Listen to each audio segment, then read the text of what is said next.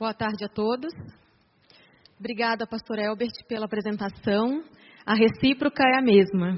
Foi muito bom o tempo que a gente trabalhou junto. É, a gente guarda boas lembranças da Paulista Sul. E é muito bom também poder estar aqui. Quando a gente pode voltar para a igreja, né? A gente está vivendo uma época tão difícil e a gente poder voltar para a igreja, seja parcialmente, seja virtualmente, vale muito a pena esses momentos. Eu acho que depois que a pandemia aconteceu, que a gente passou a dar mais valor, né, de estar junto na igreja, estar com os irmãos congregando. Às vezes a gente nem queria ir, agora a gente não vê a hora de, de pôr o nome, de poder agendar e estar presente. É, nós vamos falar então sobre Ellen White. Para mim, gente, é um, é um privilégio tão grande falar de Ellen White. E eu vou explicar por quê. É, Para as pessoas de berço adventista, Ellen White às vezes é alguma coisa já do comum, é arroz com feijão. Ou às vezes também é aquela coisa foi usada muito assim para repreensão, né? Ó, oh, Ellen White diz isso, Ellen White diz aquilo, e a pessoa não gosta. Mas para quem não é de berço adventista, Ellen White dá um brilho nos olhos. É uma coisa assim tão incrível quando você se encontra com esses escritos, você percebe o quanto Deus é bondoso, o quanto Deus ele foi é, atencioso, cuidadoso com o seu povo. E eu quero, eu, eu quero falar sobre isso também, porque eu acho que esse evento, falar de identidade adventista, ele é extremamente propício para a época que nós estamos vivendo. E eu me lembro, pastor Elbert, quando a gente trabalhava na Paulista Sul, tinha uma academia no final da rua. E eu treinava naquela academia. E certa vez tinha um professor lá e ele estava comentando com o pessoal e eu acabei ouvindo que os pais deles, é, os pais dele iam se casar. E eu disse assim, nossa, mas seu pai, ele já tinha mais de 30 anos, o professor. Seus pais então viviam juntos, né? Não, não, a cada cinco anos eles se casam novamente. Falei, como assim? Então, a gente faz uma, uma reunião, a gente convida os familiares, é, convida amigos, e eles renovam os votos. Era uma família católica, né, bem fervorosa. Às vezes eles cons conseguiam com o padre realizar isso na igreja. Às vezes não, às vezes eles alugavam um salão. E ali naquele salão eles renovavam os votos a cada cinco anos. E hoje eu acredito que a gente está fazendo isso aqui. Quando a gente fala de identidade adventista, a gente está renovando os votos. Se você for ver, faz sentido. Eles já devem estar completando quase 50 anos. E de cinco em cinco, eles falam de novo que eles querem ficar juntos.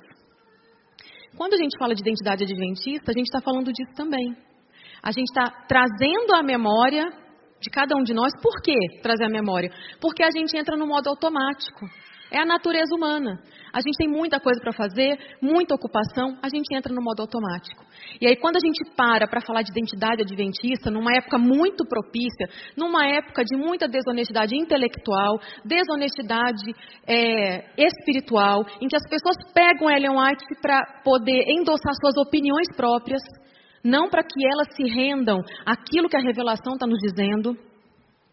Então, este é um momento muito importante. Assim como aquele casal de 5 em 5 anos revalidava o seu casamento, hoje nós estamos, a partir desse evento sobre identidade, revalidando os nossos votos com o Adventismo. Entendendo para é, que nós fomos chamados. Somos um movimento profético, temos uma missão, temos algo a fazer. E nada melhor do que Ellen White. Essa sim, uma mulher empoderada por Deus. Eu me lembro que quando eu era adolescente, e foi quando eu conheci a Ellen White, é, eu fiquei impressionada com as coisas que essa mulher realizou no poder de Deus. E também com a humildade dela. Né? E, eu, e no decorrer da minha vida, eu entendo que ela foi para mim uma conselheira, uma grande conselheira, né? Sempre esteve à minha cabeceira. Aquilo que minha mãe, que não era né, cristã, pôde me dar, aquilo que minha mãe não me deu, aquilo que amigos, que ambiente familiar, primos não me deram porque não compartilhavam da mesma fé, Ellen White me deu. Então eu dou muito valor aos escritos de Ellen White. E nós vamos falar sobre isso hoje. Eu quero falar com vocês um pouquinho. É, claro que antes de mais nada, vamos ler um texto bíblico eu convido você que estiver com a Bíblia, mas está aqui no telão. Mas Deus escolheu as coisas loucas do mundo para envergonhar os sábios e escolheu as coisas fracas do mundo para envergonhar as fortes. Não tem como falar de Ellen White sem pensar nesse texto. A biografia dela é impressionante.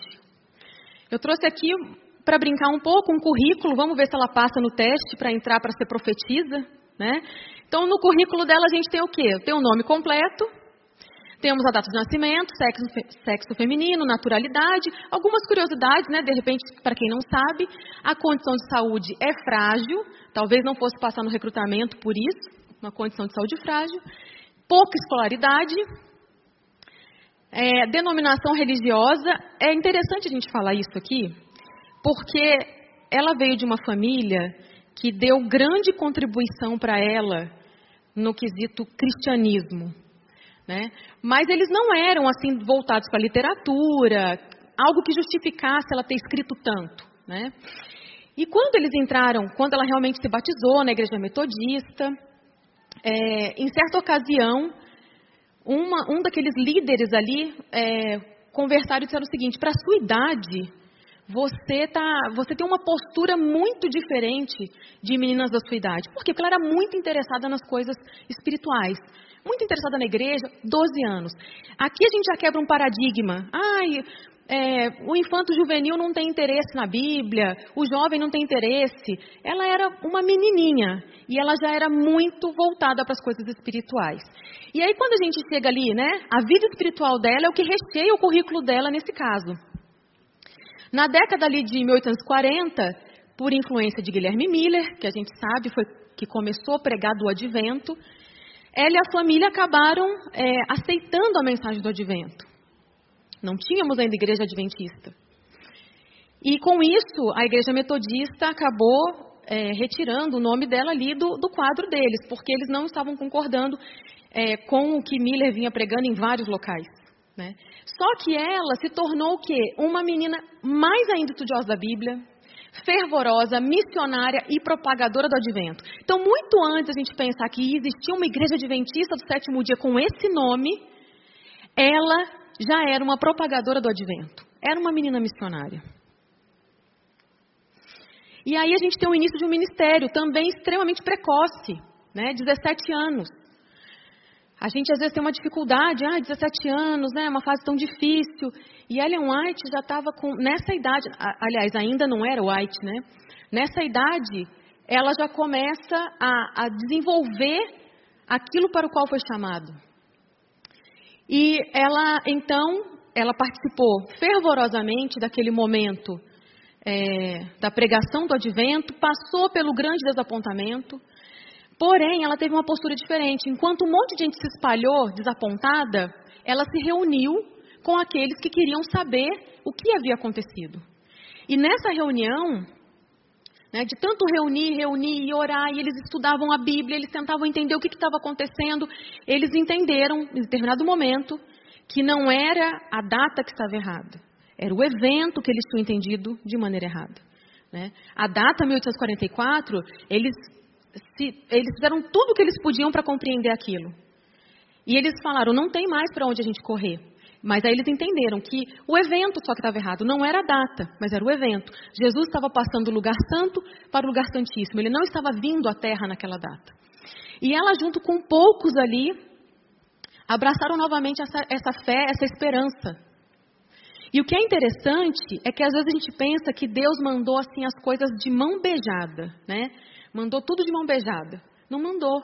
Eles cansavam, passavam madrugadas em oração, fervorosa, clamando a Deus por entendimento.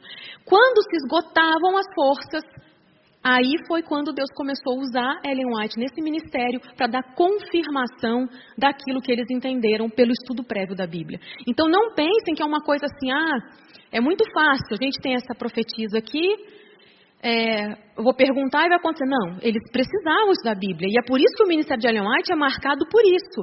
É marcado por, por, um, é, por um apontamento para a Bíblia. Tudo que ela fazia era para apontar para a Bíblia. Né? Era como se fosse um material didático de interpretação da Bíblia. Mas em nenhum momento ela estava substituindo a Bíblia. Isso é muito importante a gente entender.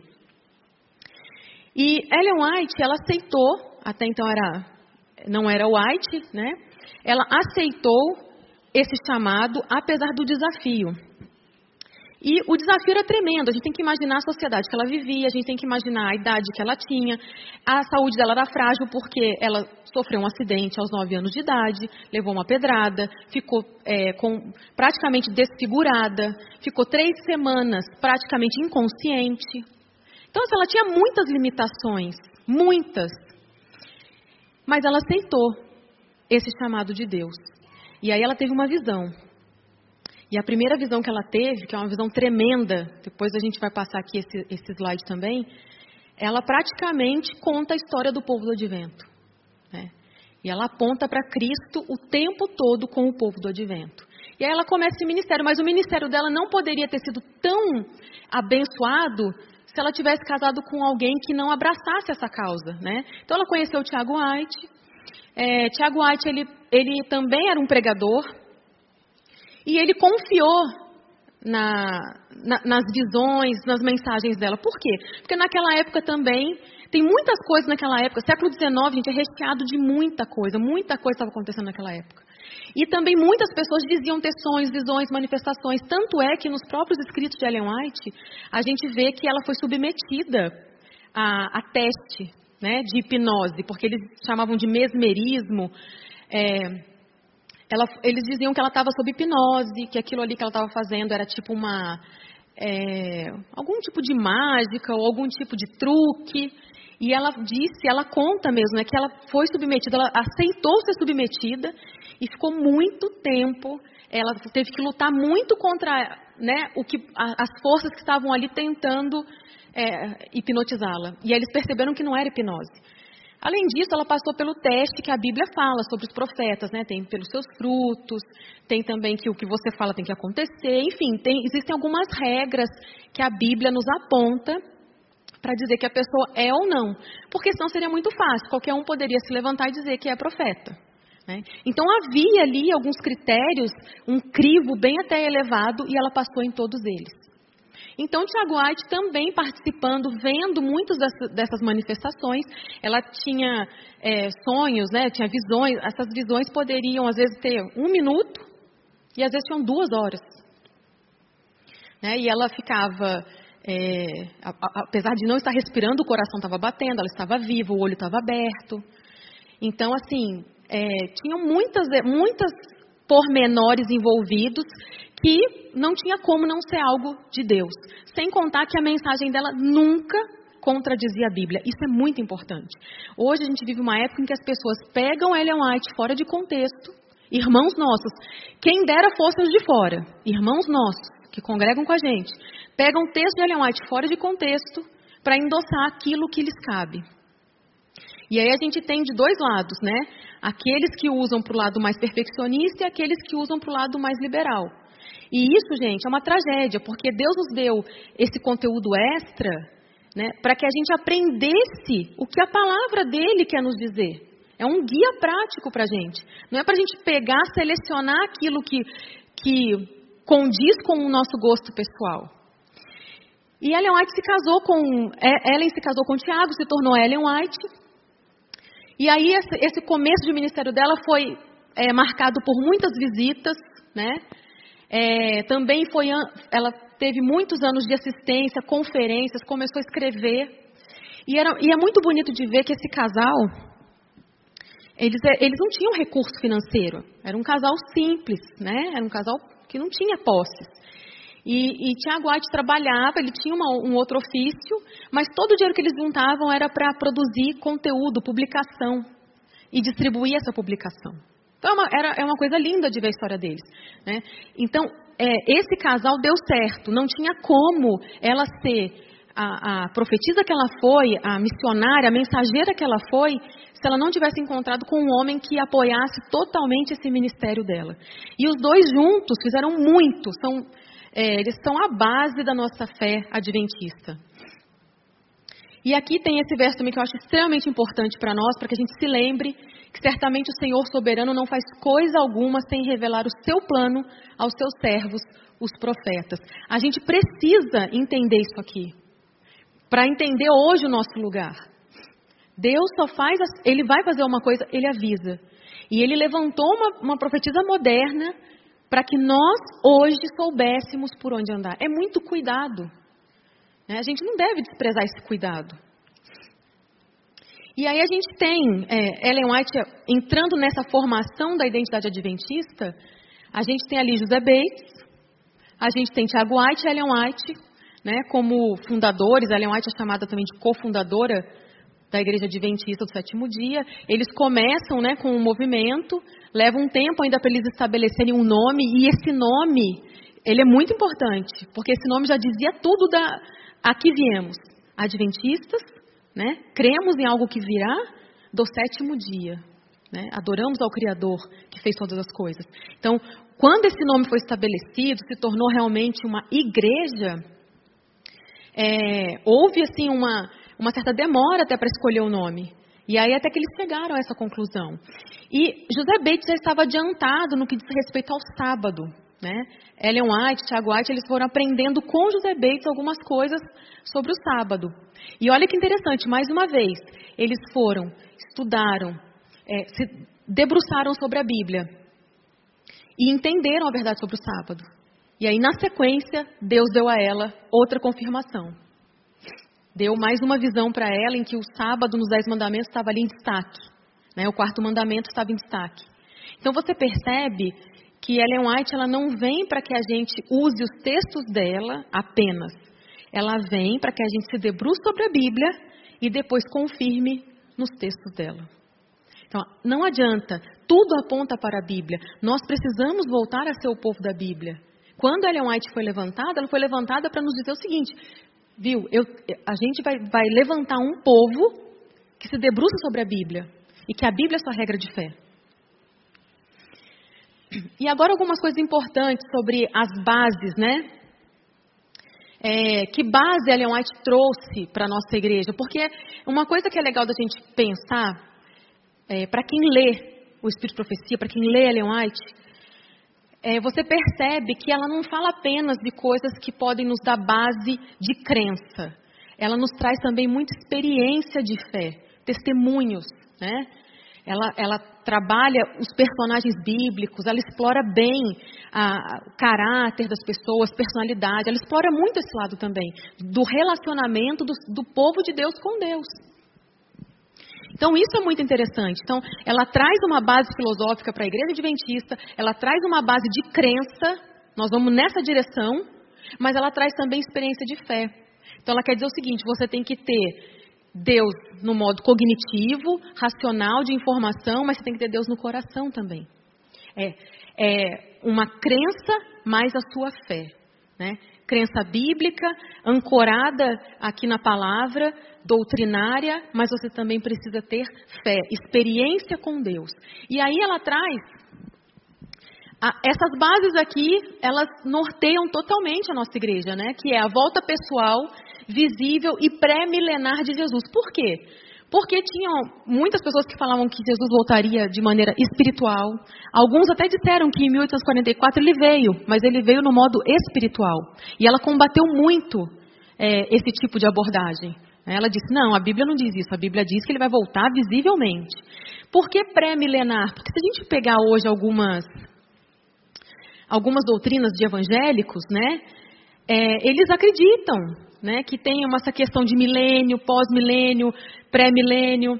Jesus volta com a Nova Jerusalém quando? Então, existem alguns erros assim doutrinários que vão invadindo, às vezes, as nossas fileiras também. É, então ele vem de modo pessoal, visível e pré-milenar. Isso, gente, a gente às vezes pensa assim: nossa, mas isso é tão básico. É básico para a gente que é adventista. Mas para quem não é adventista, ele não tem noção que vai ser assim. Né? Então isso é básico para nós. É, o ministério bifásico de Cristo no santuário celestial. Isso é outra coisa importante. É uma doutrina completamente distintiva, né? essa questão do santuário. Eu me lembro de, às vezes, ter estudado a Bíblia com amigas de outras denominações e elas achavam que, mesmo hebreus falando claramente que existe um santuário celestial, elas achavam que aquilo era uma coisa de imagem. Ah, isso aqui é só uma ilustração. Está falando aqui como uma ilustração. Ela não entendia como algo literal, né? E nós entendemos que é algo literal, que foi modelo para Moisés. E o santuário, por que bifásico? Né? Porque chegou 1844, que a gente entende, né? Que ele mudou para o lugar santíssimo, e até então as pessoas estavam achando que ele viria para a terra naquela data. Então, a partir do momento que eles estudaram a Bíblia, oraram, jejuaram, buscaram e tiveram confirmação do que realmente Jesus passou para o lugar santíssimo e agora ele está inaugurando um outro tipo de ministério, né? Que era, seria o juiz investigativo. A perpetuidade do sábado, do sétimo dia, sua importância escatológica. Hoje está muito comum, por algumas alas dentro da igreja, questionar o sábado dentro da, da, da escatologia adventista. Né? Mas Ellen White ela confirma que não, o sábado ele tem, é, ele é perpétuo e ele tem essa importância. Né? Ele, tem, ele tem um viés escatológico, sim. É, a imortalidade condicional da alma, conhecida como condicionalismo, e a destruição eterna dos ímpios, definida como aniquilacionismo. Então, assim, Ellen White sofria muito quando ela estava na igreja metodista, naquela época. Ela tinha muito medo de ir para o inferno e sofrer tormento eterno. E aí, quando ela descobriu isso, né, que não é assim que as coisas acontecem, né, que a, a imortalidade ela é condicional, né, a gente vai ser para os salvos, né, e que quem morrer, o ímpio, ele vai ser destruído totalmente. Ela teve o quê? Um certo alívio mental nesse aspecto. Mas ela sofria muito antes, acreditando que ela, se ela não tivesse vivendo em santidade, que era um tema também da época muito relevante, né, é, a igreja que ela, que ela, pertencia falava muito de santidade, é, ela achava que ela não era santa o suficiente.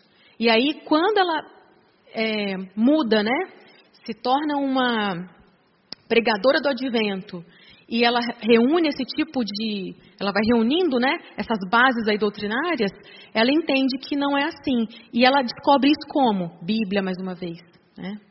Bíblia e depois vinha a confirmação. Então não se esqueçam disso. O ministério de Ellen White todo foi assim: Bíblia, Bíblia, Bíblia, depois confirmação. E aí ela tem também o que? A santidade da lei de Deus, que é uma coisa, né, que as pessoas tendem a, a dizer, ah, nova aliança, antiga aliança, é, isso agora é assim, isso já não é mais com a vinda de Jesus. Então ela fala, não, a santidade da lei de Deus, ela não muda, né? A lei moral de Deus, ela é eterna. Temos também a proclamação profética das três mensagens angélicas de Apocalipse. Esse chamado, chegou a hora do seu juízo, essa é uma mensagem do Adventista. As outras pessoas podem até falar, né? É, uma coisa ou outra, mas essa coisa, chegou a hora do seu juízo, até porque a gente está falando de um juízo investigativo, e chegou a hora mesmo, em 1844, isso é, uma, é, é algo do, do Adventismo, né? E fora as outras duas também mensagens angélicas, adorai, né, o Criador, é, aquele que tiver a marca. E aí vem também toda essa interpretação apocalíptica, né? Isso aí são bases que Ellen White trouxe para a igreja. Isso é importante a gente saber. Né? Se alguém vai te perguntar, ah, mas você. Ah, eu, eu, eu, lembro, eu me lembro que as pessoas falavam assim, ah, você é daquela igreja lá que fala toda hora de Ellen White? E eu confesso que quando eu fui me batizar na igreja, eu tinha de 15 para 16 anos, antes de eu me batizar, eu falei para o pastor, falei assim, olha, é, eu já fiz todos os estudos bíblicos, eu já tinha feito muitos estudos bíblicos que eu pedia pela Novo Tempo, né, pegava na igreja, falei, eu estou convencida de tudo, mas quem que é Ellen White? E aí eu fui, naquela época a gente não tinha o que a gente tem hoje, aplicativo, né? Eu tenho, no meu aplicativo aqui, eu tenho mais de 80 livros de Ellen White que eu baixei no meu, no, no meu celular. Né? É, tenho 55 idiomas, é, Ellen White, eu não tinha isso. Né? Era difícil. Então eu procurei uma irmã mais antiga da igreja, frequentava uma igreja de bairro na minha cidade, e ela me emprestou um livro que chamava Perguntas que eu faria à irmã White. E eu fiquei encantada a hora que eu terminei de ler. Aí eu entendi por que ela era tão citada na escola sabatina, no culto. Eu entendi por que ela era tão citada. Porque ela era aquela que nos confirma, né, de acordo com a Bíblia, por onde ir. Então, quando alguém pode perguntar para você, ah, mas quem foi Ellen White? Ellen White não foi simplesmente alguém que tinha sonhos e visões. Ela foi alguém que nos ajudou a formar a nossa identidade como povo do advento. E isso tudo aqui que está aqui na tela faz parte dessas bases. Aí os resultados que, que vieram após isso, os resultados foram, né? Chamado e bênção de Deus a um povo que deveria proclamar que a hora do seu juízo havia chegado. conjunto de crenças distintivas baseadas em uma missão apocalíptica. Vocês percebem que o adventista ele tem senso de urgência. A gente tem senso de urgência. A gente está o tempo todo falando que Jesus está voltando, Jesus está voltando. Por quê? Porque a gente sabe que se ele não voltar em 10, 20, 30 anos, ele pode voltar a partir do momento que a pessoa descansa. Então, existe um senso de urgência na mensagem do Adventista. Né? Uma estrutura organizacional capaz de sustentar a missão e os desafios de sua mensagem. Isso aqui também é resultado dessas bases sólidas do Adventismo. Tá? Senso de missão e urgência gerado pela compreensão profética e a direção e proteção da manifestação moderna do dom profético como fonte de segurança e prosperidade, como a gente tem, né? Na Bíblia diz: crede no Senhor vosso Deus, estareis seguros, crede nos seus profetas e prosperareis. Então, aquelas bases que a gente falou agora anteriormente nos levaram a esses resultados. Pelo menos teoricamente, é isso aqui, né? E aí vem uma pergunta, tá? Nada irônica, nada. É uma coisa para a gente pensar com honestidade. Será que hoje nós nos portamos realmente como adventistas do sétimo dia? Então vamos fazer algumas perguntas, né? Eu sou um dedicado estudante da Bíblia e sou perseverante em oração. Por que eu estou perguntando isso? Porque nosso, os nossos pioneiros, as suas bases, foram lançadas sob muita oração perseverança no desapontamento e estudo da Bíblia. Então não adianta a gente ser um adventista, achar que é adventista porque cumpre algumas coisas. Nós precisamos estar dentro desse critério. O pioneiro como que era? Estudioso da Bíblia, perseverante na decepção, né? E também perseverante em oração. Eu reconheço o papel distintivo da igreja adventista do sétimo dia como possuidora da verdade presente. Né? Essas coisas todas que foram base Ellen White chamava de verdade presente. Então, será que a gente ainda crê nisso aqui como verdade presente? Eu faço com que os escritos de Ellen White sejam uma fonte individual de segurança e prosperidade espiritual? Por que prosperidade espiritual? Só quem lê, né, se você lê a série Conflito, se você lê, sei lá, a história da redenção, primeiros escritos, só quem passa pela experiência sabe o ganho espiritual que é. Né? Às vezes está ali com o livro ali jogado e é um ganho espiritual tremendo. Eu permito que o Senhor desperte o senso de missão e urgência que marcou os pioneiros. Não tem como ser adventista sem ter esse senso de missão, de querer falar para o mundo o que nos aguarda. Eu fico pensando agora em que a esperança é fator determinante na sociedade diante de tudo que a gente tem vivido. Às vezes eu converso com amigos e falo assim, nossa, mas a gente, a gente sabe para onde vai, para onde caminha. A gente consegue interpretar de modo escatológico as coisas. A gente não está perdido, né? A gente tem rumo. Imagina quem não tem rumo. Nós temos que dividir esse rumo com as pessoas. Nós recebemos isso aqui gratuitamente. Temos que dividir. Eu prego o Evangelho com ousadia para finalmente ver o breve retorno de Cristo em nossa geração. Então, isso aqui estava impregnado nos pioneiros. E precisa nos impregnar de novo. Eu quero aproveitar e trazer algumas coisas, tá? Eu acho importante a gente falar se é fato ou fake. Porque Ellen White sofre muitas acusações, tá? Desde sempre ela sofre algumas acusações. Eu separei algumas que tem mais que ver hoje com o nosso discurso corrente na sociedade, para a gente discutir se é fato ou se é fake. Será que Ellen White era racista? Vocês com certeza já viram isso na internet circulando, esse tipo de acusação. Porque ela disse que não deveria haver o quê? Casamentos interraciais. E a gente precisa voltar, gente, no tempo, século XIX, pensar no, num, num, num país recém-formado, Estados Unidos, né? Não tinha muito tempo de existência. Um país extremamente racista. Até hoje o racismo lá é muito forte. Então o que ela estava dizendo? Olha, seus filhos vão sofrer as consequências, porque vão, vão julgá-los por essa ligação racial. Se hoje algumas pessoas, né? Hoje, é claro, existe todo um discurso, mas na prática as pessoas ainda são preconceituosas. Mas se hoje ainda é difícil, quando você vê uma loira com um negro, ou o contrário, imagina no século XIX. Então, ela estava dizendo o seguinte: olha, é, os seus filhos vão sofrer socialmente e emocionalmente por causa de um preconceito vigente. Ela não estava dizendo que um era melhor do que o outro. Sabe por que ela não estava dizendo? Vou mostrar aqui para vocês antes da gente avançar. Olha que trechos incríveis que ela traz também. Quem quer que da família humana se entregue a Cristo, quem quer que ouça a verdade lhe obedeça, torna-se filho da mesma família. Os ignorantes e os sábios, os ricos e os pobres, os gentios e os escravos, brancos e negros. Jesus pagou o preço da aquisição de sua alma. Se nele creem, a ele se aplica o sangue purificador. O nome do negro está escrito no livro da vida junto do nome do branco todos são um em Cristo. O nascimento, a posição, nacionalidade ou cor não podem elevar nem degradar os homens. Será que uma pessoa racista escreveria isso na década, lá, em, em, no século XIX? Acho difícil. Ela foi até contra o seu tempo. Né? Ela falou até de uma coisa que na época não era vigente. Então, quando a gente vai falar de Ellen White, a gente não pode ficar tirando coisas, eu pego aqui, depois pego um outro ali, para dizer contra. Não, então vamos, se você é uma pessoa honesta, você vai fazer o quê? Ler tudo o que ela disse sobre aquele tema, e aí você vai chegar a uma conclusão. Neste caso, ela disse para não ter casamento interracial? Disse, mas ela disse isso aqui também. Então, existia o quê? Um contexto para que houvesse uma aplicação da sua palavra. Né? Ela também diz o seguinte: o Senhor considera com compaixão as criaturas por ele criadas, não importa a raça. Deus de um só fez toda a raça humana para habitar sobre a face da terra. Né? Falando aos seus discípulos, disse Salvador: Vós todos sois irmãos. Deus é nosso Pai comum e cada um de nós é guarda do seu irmão. Então, dificilmente uma, uma pessoa que diz isso aqui nos seus livros está só se ela estivesse se contradizendo. Eu vou voltar aqui para o fato ou fake. Essa aqui é muito importante também, gente. Né? Hoje a gente vê as pessoas falando, ah, Ellen White ela era feminista, ou ela era machista. Então vamos, vamos falar um pouquinho sobre isso.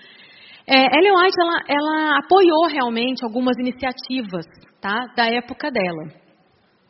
É, inclusive, em 2020, a lei seca lá nos Estados Unidos completou 100 anos.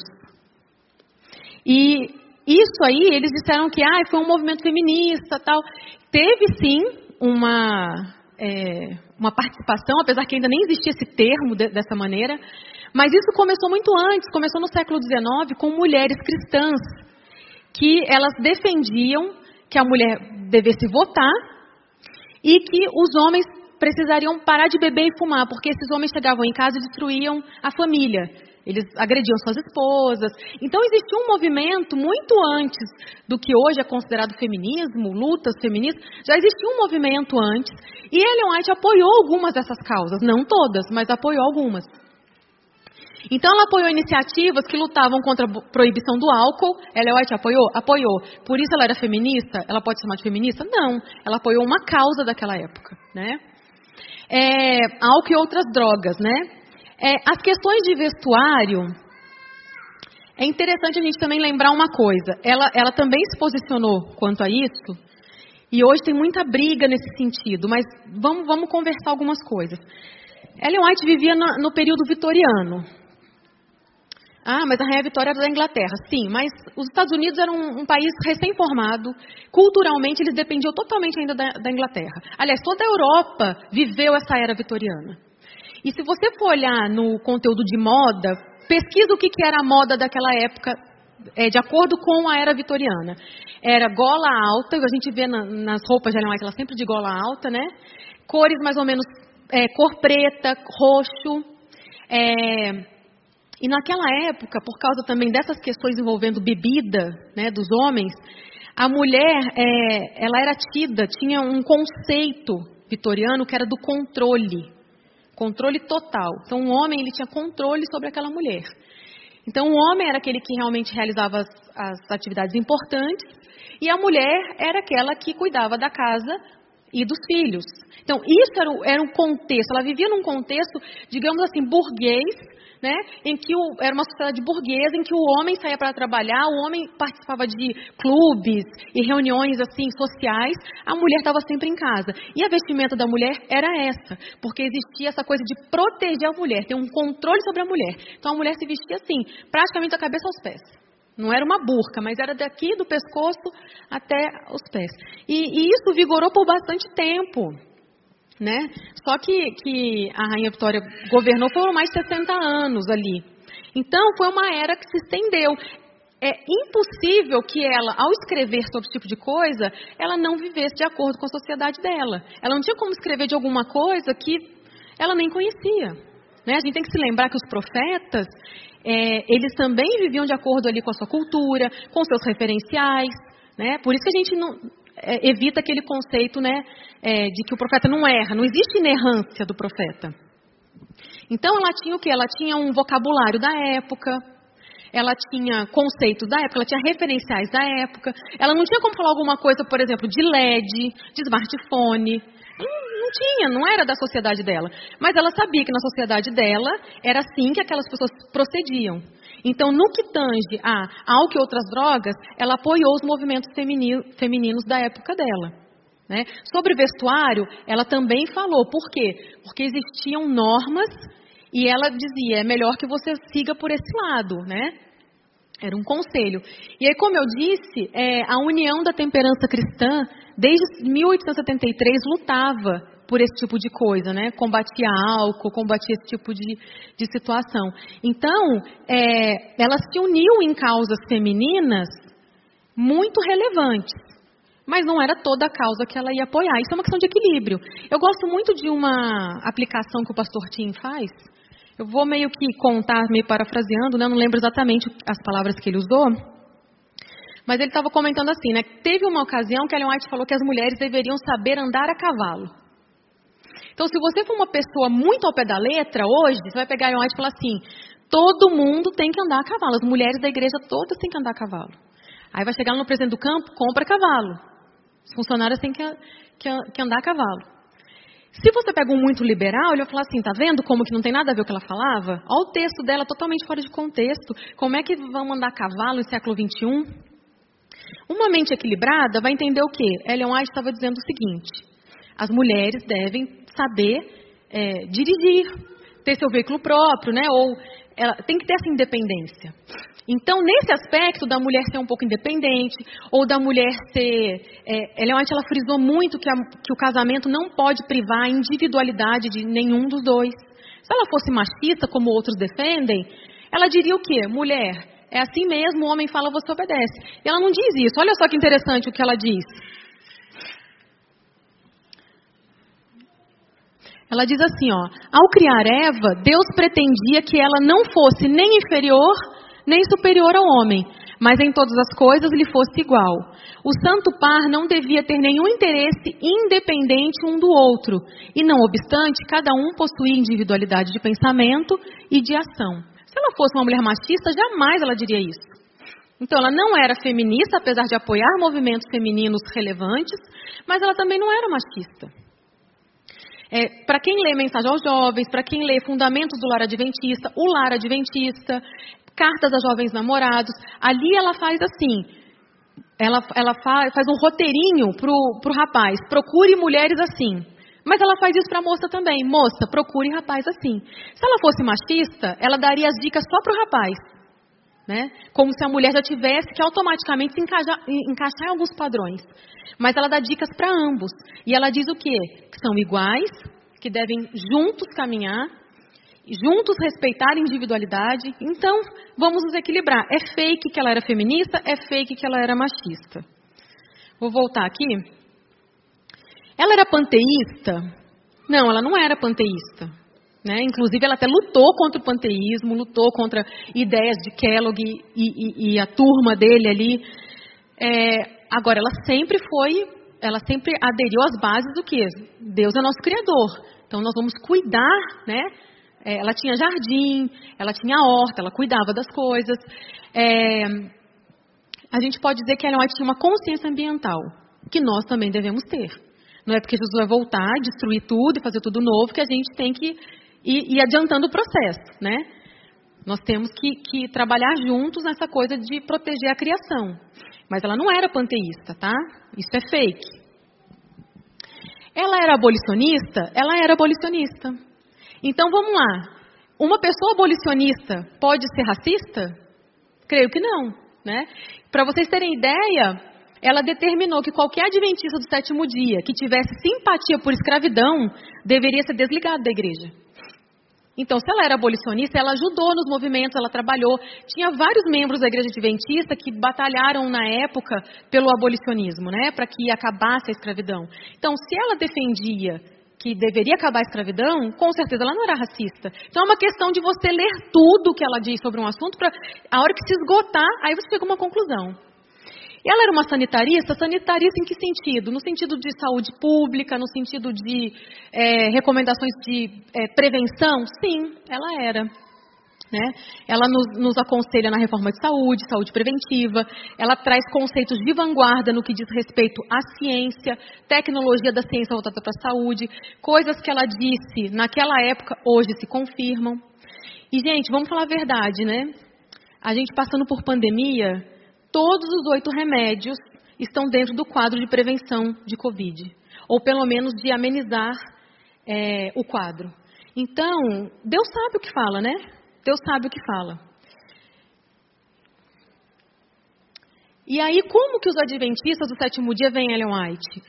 Por que, que isso aqui também é importante? Porque as pessoas pensam que é, ah, é, é a Nossa Senhora White, é, ela é santa. Não, ela não é. Ela era uma pessoa, né? Tinha suas debilidades, tinha seus problemas, mas ela se permitiu ser usada poderosamente por Deus.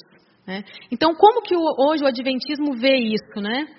Ela é uma profetisa não canônica, ela tem uma importância, é reconhecido que ela falou, é, que as coisas que ela, que ela falou, muitas né, se cumpriram, que são como são, mas ela não é vista como, ah, como outros profetas, né, como Elias, como. Não, ela é vista de repente como Natan, né, como Débora, as coisas que ela fala não têm aplicação, têm importância, é, mas não, ela não tem o mesmo patamar de alguns, mas é, ela não tem o patamar de ser canônica, mas ela é uma profetisa. Ela é apta como qualquer outro profeta, né, conforme apontados pelas Escrituras. Seus textos são inspirados. Ela tem tanto a revelação mesmo, direta, como conselhos pessoais. Ela é cofundadora da igreja e ela é uma mensageira especial. Ela mesma gostava de ser chamada assim. Eu sou uma mensageira do Senhor. Né? A fim de atrair a atenção de todos para as Sagradas Escrituras e ajudá-los a se preparar para a segunda vinda de Cristo. E aí tem muitos textos, tá, gente, para a gente procurar, mas ó, no Nisto Cremos mesmo, né, da, da igreja, diz o seguinte, que os escritos de Ellen White não constituem substituto para a Bíblia. Não podem ser colocados no mesmo nível. As escrituras sagradas ocupam posição única, pois são um único padrão pelo qual os escritos ou qualquer outro devem ser julgados. Né? Aí aqui também ela mesma, no grande conflito, aconselha que a gente precisa do Espírito Santo. A gente não é porque tem Ellen White que eu não vou, vou, fazer um estudo de maneira pretensiosa. Não, eu preciso orar e clamar pelo Espírito Santo. E como ela mesma se via, né? Ela se via é, é, é, de uma maneira tão modesta, né? Ela fala assim, ó, no trabalho público não torneis proeminente nem citeis o que a irmã White tem escrito. Né? Que ninguém seja instruído a olhar para a irmã White, sim ao poderoso Deus que dá instruções à irmã White. Então ela era humilde, né?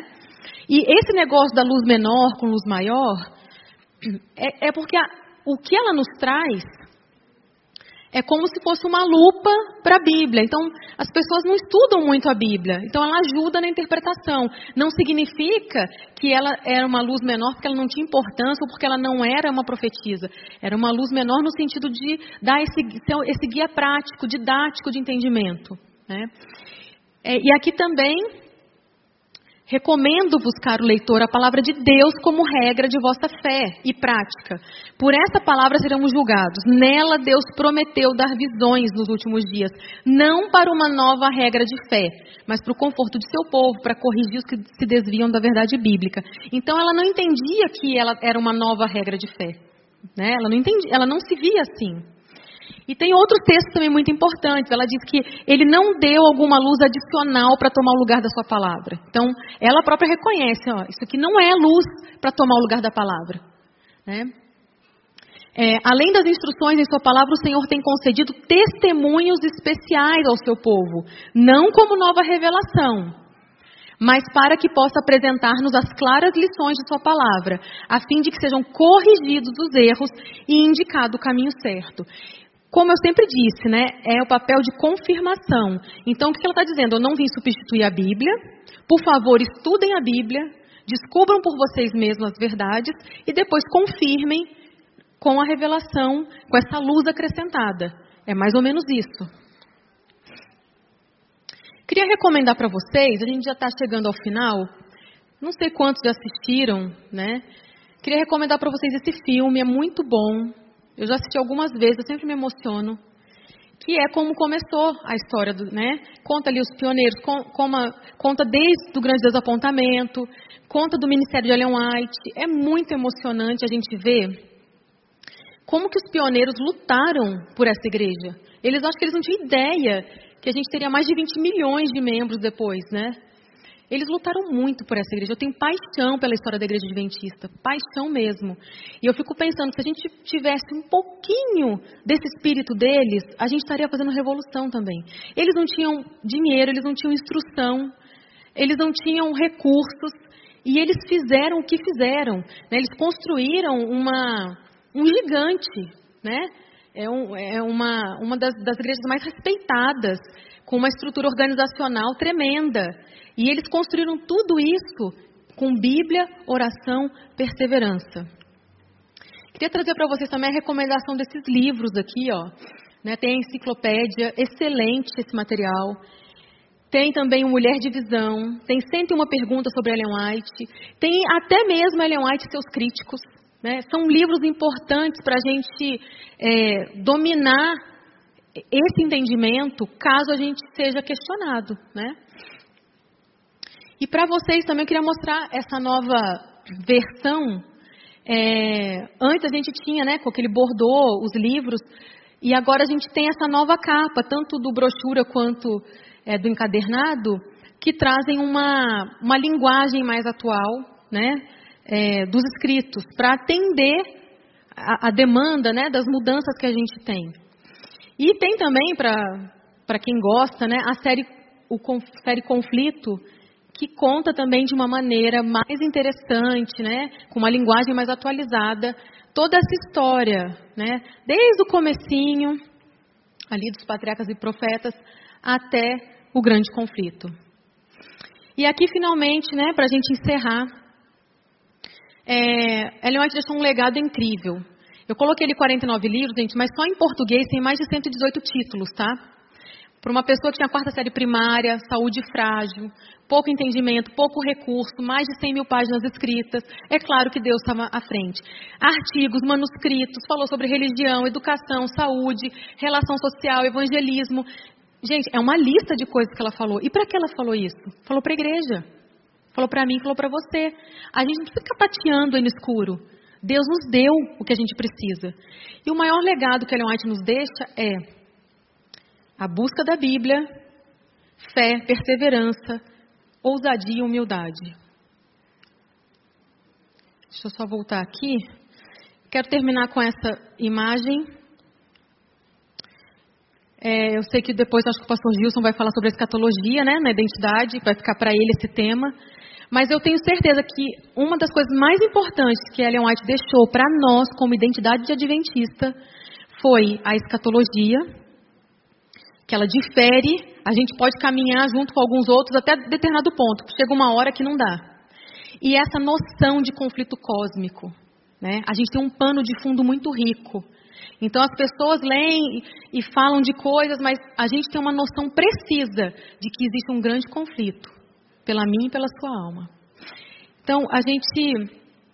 É, essa imagem foi a primeira visão dela que eu falei para vocês, e ela conta exatamente sobre isso, sobre a caminhada do povo do advento. O que eu desejo para mim e para você, que nós estejamos firmes na mesma pegada dos pioneiros, e que nessa visão a gente consiga ver Jesus nas horas mais escuras, e que a gente possa ser aqueles também que vão desfrutar da nova terra que ela viu, que ela já sentia saudade, que eu e você possamos também ser hoje, novamente, adventista, renovando nossos votos com Deus e com é, toda essa base que a gente tem para ser guiado. Que o Senhor te abençoe, que o Senhor nos abençoe. Amém.